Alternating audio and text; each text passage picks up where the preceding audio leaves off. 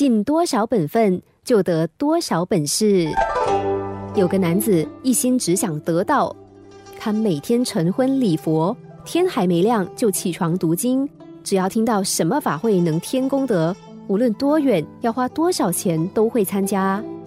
但让男子迷惑的是，他没有感觉到内心的清明，反而觉得越来越混乱。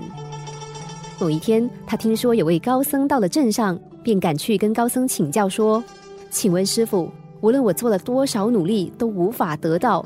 我想请问您得到的秘诀是什么？”高僧想也不想，回答说自己不知道。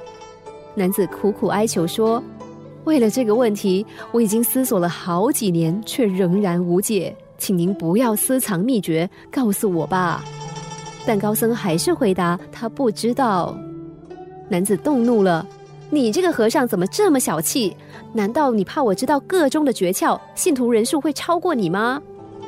高僧没有回答，只是指着庭院中的一棵树，问男子：“看看那棵树，你看到了什么？”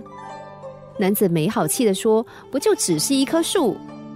但高僧坚持说：“再看仔细一点。”男子看了看，回答说：“树下有个人在乘凉，树上还有几只鸟。”高僧露出微笑，点点头说：“树只是自然的生长在那里，人自然会来乘凉，鸟自然会来栖息，但树永远不会想为什么自己是棵树。”自己身为一棵树，应该要做什么？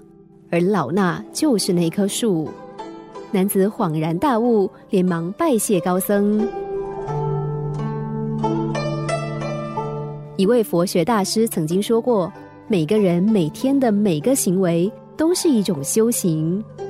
人生中的不快乐来自于不满足，所以我们每天抱怨，所以我们一直难以忘怀自己缺少了什么。”如同树不会思考自己为什么是树，却自然而然吸引人来乘凉、鸟来栖息。